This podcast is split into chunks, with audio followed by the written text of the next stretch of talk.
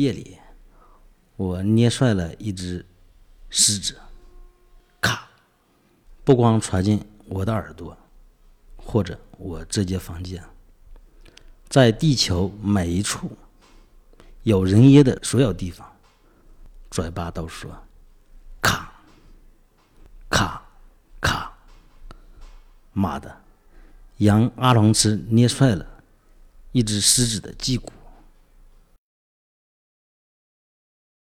我最近特别忙，嗯我前天大前天连续两晚上工作到大概到四点钟吧，回到家。对。那你喜欢这种生活方式吗？嗯不喜欢，但是没办法，我躺不平。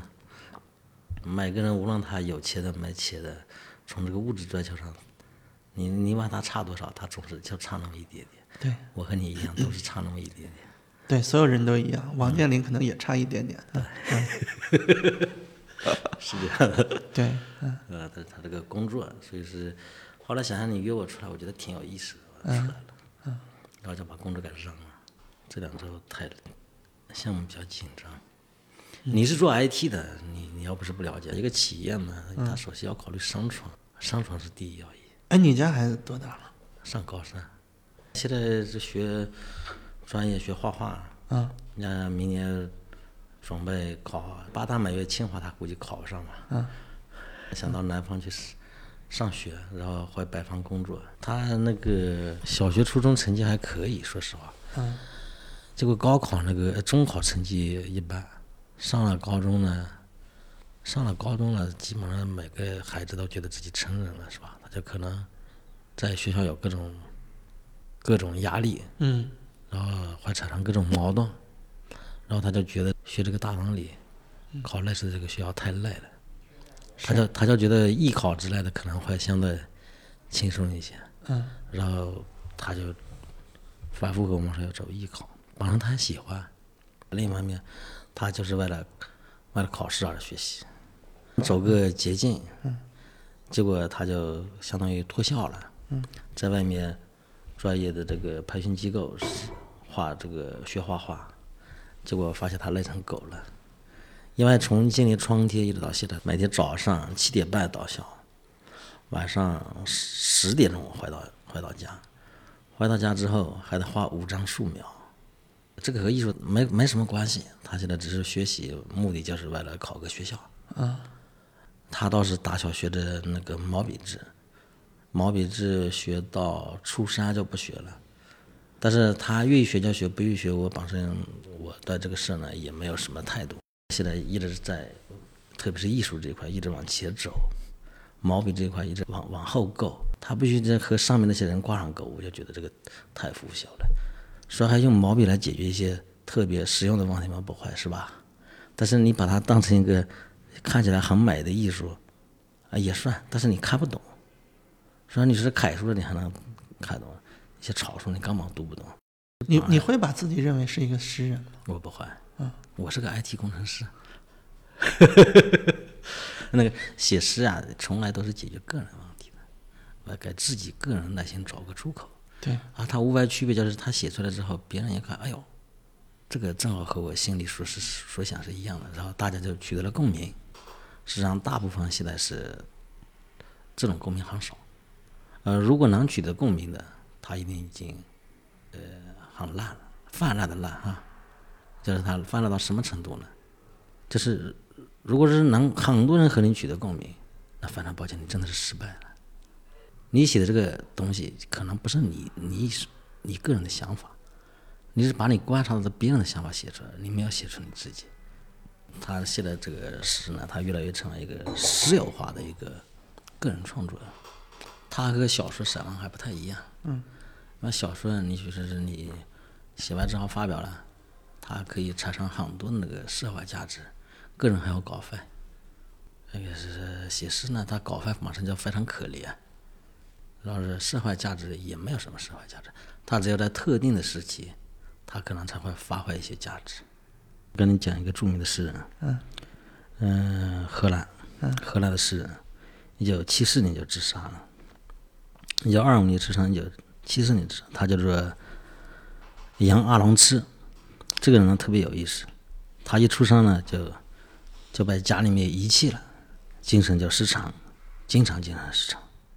一九七四年的时候，他把他的作品叫《阶级》改了出版社，出版社然后整理完之后就发给他，发给他之后，他拿到这个诗集读了读，然后他就给出版社打电话，说哎呀太好了，他就完全满意了，完全满意了之后，然后他蹦跳楼自杀死了。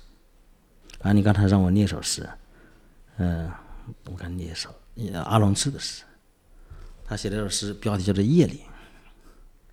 夜里，我捏碎了一只狮子，咔，不光传进我的耳朵，或者我这间房间，在地球每一处有人烟的所有地方，嘴巴都说咔，咔，咔，妈的，杨阿龙吃捏碎了一只狮子的脊骨。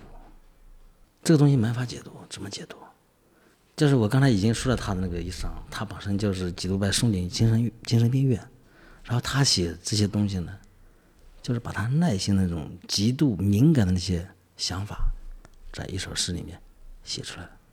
哎，这是西方真正的那个现代诗。短诗系列四十九首，标题叫做《局外人》。我原来想把这首集结成册，我挑一首和我这个行业相关的吧，是吧？IT 工程师，标题啊。好，你选择意义，跳出人间烟火，你，你忙。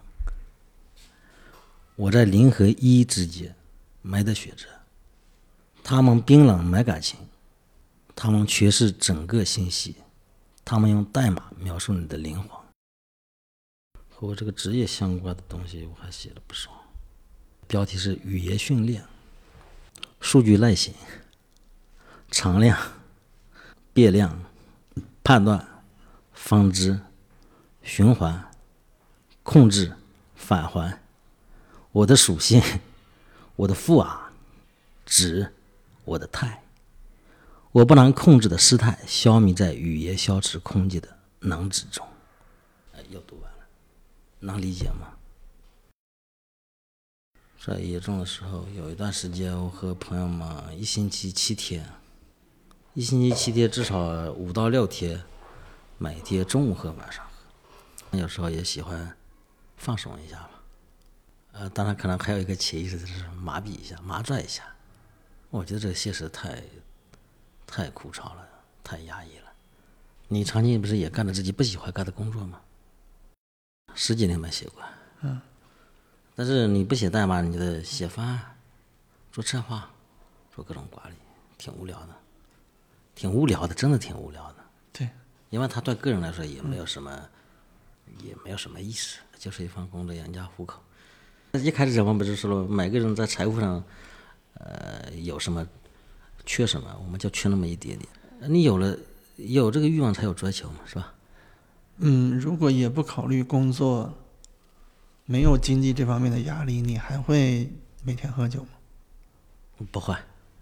那你会去做什么呢？我可能，就像你刚才说的那个年轻小伙这样徒步，或者开个车，到处转转。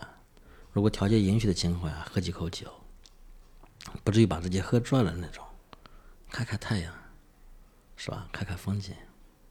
呃，我二零一七年整整一年，我在在抑郁抑郁中度过，然后我用各种办法来自救。呃，写东西这些都是次要的，然后甚至为了转移注意力，还找朋友快喝酒，要是真的是故意麻醉自己。因为因为为什么呢？我不知道你见过其他抑郁症患者没有？当然我现在是没问题了，我个人认为没问题。最严重就是一二零一七年，就觉得这个整个世界什么东西都毫无意义、毫无价值。但是呢，你回了家之后，你回去看到老婆孩子。哎呀，不行，我还我还不能这样。啊，你能想象到这个中间有多痛苦吗？想象不到，因为他抑郁，它是一种，呃，怎么说呢？它是一种病，还是种病理性的。他不是从精神上的。然后我曾经有一个初中同学，有一年，另一个同学是这样：你们有没有联系过那个谁？其实我已经三十几年没接过了。我说这什么情况？就是失踪了。过了好多天之后，一个礼拜多后，找到了，说是那个那个女生啊，就在老家一块窗子旁边一个玉米地里面，玉米地里面坐在那个地里面，一个人就哭坐了接近七天，那七天就已经是人的生理极限了，生理极限。但是那两年，包括除了这一块，还有一些朋友，还有一些朋友也是个抑郁症患者，他这两年恢复的挺好，每天去钓钓鱼，但是我感觉我这个抑郁症是会传染的，你知道吧？我感觉它是一种精神上传染过来之后，激发你大脑里某些器官发生病变，然后反过来让你在这方面那个情绪继续的那个恶化。呃，但是我个人感觉，一七年之后真的是处理好了。我记得那一块那一年写了一个短篇小说，标题就叫做《抑郁症患者》。那年我就觉得所有的人看我的眼光特别怪异，特别怪异，而且事实上后来好多人就明确告诉我说你那里很不对劲。但是现在不坏了，呃，所以你刚才问我是酒，你为什么这么喝酒？事实上，这两年喝的已经少了，少很多了。七八年前，我们几乎就是刚才说的是一星期每天要喝，现在几乎上一星期能喝上一两次不错了。后来我觉得，突然有一天，我说我是不是应该把这个事记下来？然后我就记得我那篇小说写了一万字，三天三夜几乎没休息。哎，写完之后，我觉得，哎呦，根本就不是那么回事，我可能。只是瞬间，呃，就是在这之前不知道因为什么莫名其妙的原因，然后是产生了这种夜视的想法，你就，然后自己给自己贴了个标签，你是个抑郁症患者。我写完了这个之后，我觉得，我觉得我我好了，我觉得我好了。哎，我看你说你把之前的高中时候写的内容都烧了，你现在这些内容还在吗？烧了，也都烧了，早就烧了，早就找不到了。就是上上大学的时候啊。第一节英语课，英语老师挑各个同学站起来翻译这一段，翻译这一段，然后就到了我了。哎，这位同学你起来，把这一段用中文呃翻译一下。我就起来翻译了一下，站起来翻译完之后呢，那个英语老师在上面就目瞪口呆，听不懂，然后就说：“这位同学，请您用中文翻译一下。”我在下面就很晕，然后全班同学半天没反应过来。反应过来，哗，一一般人全来都笑了。几十年没变过，你从高中的时候就是这样的。嗯，高中时候你可能因为别的原因，就会去，可能是我瞎猜啊，可能会有一点自卑，因为每个人都会自卑，我也会自卑。嗯，对，完全可能。这种感觉可能就一直没有打开。我现在都没有没觉得自卑。哦，我对你，呃。我完全没觉得，我只是在在说这个坚硬的外壳，就是就是你为什么读完以后你要马上跟我说你没有听懂？我读完之后，我本来想裁开，因为我对你们没信心，对吗？嗯，不，我对你们没信心，不是是是是不，呃，对你们没信心，是对你们在诗歌这一块没信心。对，实际上我我都跟你说了嘛，我听的是有感觉的啊。但你预设一个前提，说你一定没感觉，你一定觉得我在无病呻吟，或者你一定觉得我在瞎说。所以这些年写很多东西都不分享，分享的时候，方想到朋友圈的时候，还专门做了房主，都大都不跟大同学们看了。我知道，这还是自我防御嘛，自我保护嘛。可是以前我是真是大家都能看到，我不知道有没有印象。没看，不代表什么。嗯，那那。你连我孩子考什么时候考大学你都不知道呢？我那阵儿每天都在发我孩子啊通知书拿到了什么之类，这不重要，这太正常了。每个人都在过自己的生活，凭什么人家目光要在你这儿停留？对对对对对，对不对？嗯，这个不是问题。嗯，问题就是这些东西不能对你反过来造成影响，去反噬你，让你说我对大众没有信心了。因为这个世界本来是这样的，不是说大众不理解你，是大众不 care 你。就这么简单。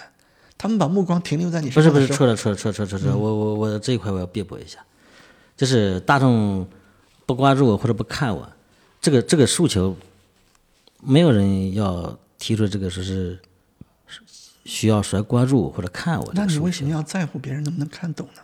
但是有个别人怎么说呢？他会产生各种那个误会误解对，他会说你写的是垃圾啊不不不不那又如何呢？刚那个没关系，嗯，可不是啊，他不是说你写的，你说你作为一个他会觉得你可能有婚外情，那又如何呢？啊，你说的都对。对呀、不重要吗？你说的都对，你说的都对，但是他作为一些群体，就是熟悉的人，不熟悉的人无所谓了哈。呃，作为一些熟悉的人，在熟悉的群体里面，特别是同学群里面讨论这个事情，也大多数是那就不要在同学群讨论嘛。那 那为什么要在同学？那你为什么要要要要要要希望同学的认可呢？也没有必要啊。没有？所以好就是这些东西为什么会影响？就我刚才给你放了一段那个人读他的诗，嗯跟你读自己的诗显然感觉是不一样的嘛。对啊，对，他是这样的，对，就我就感觉你读诗的时候，你预设了一种就是，你甚至就觉得我我，哎呀，我我说不清楚我的感觉，我我总之我就是觉得说，你可以再积极一点，再真实一点，再开 open 一点啊啊，对这个世界的，在你内心的那个投射，让它变得更好一点。是的，啊，这个而不要把整个世界想象成是一片荒芜的，不是这样的。谢谢开导。呃，然后确实是这样的，确实这样的，但是确实是这样的。嗯，说到说到这一块呢，哎呀，其实我们节目已经结束了，但是我们为什么不赶紧结束它呢？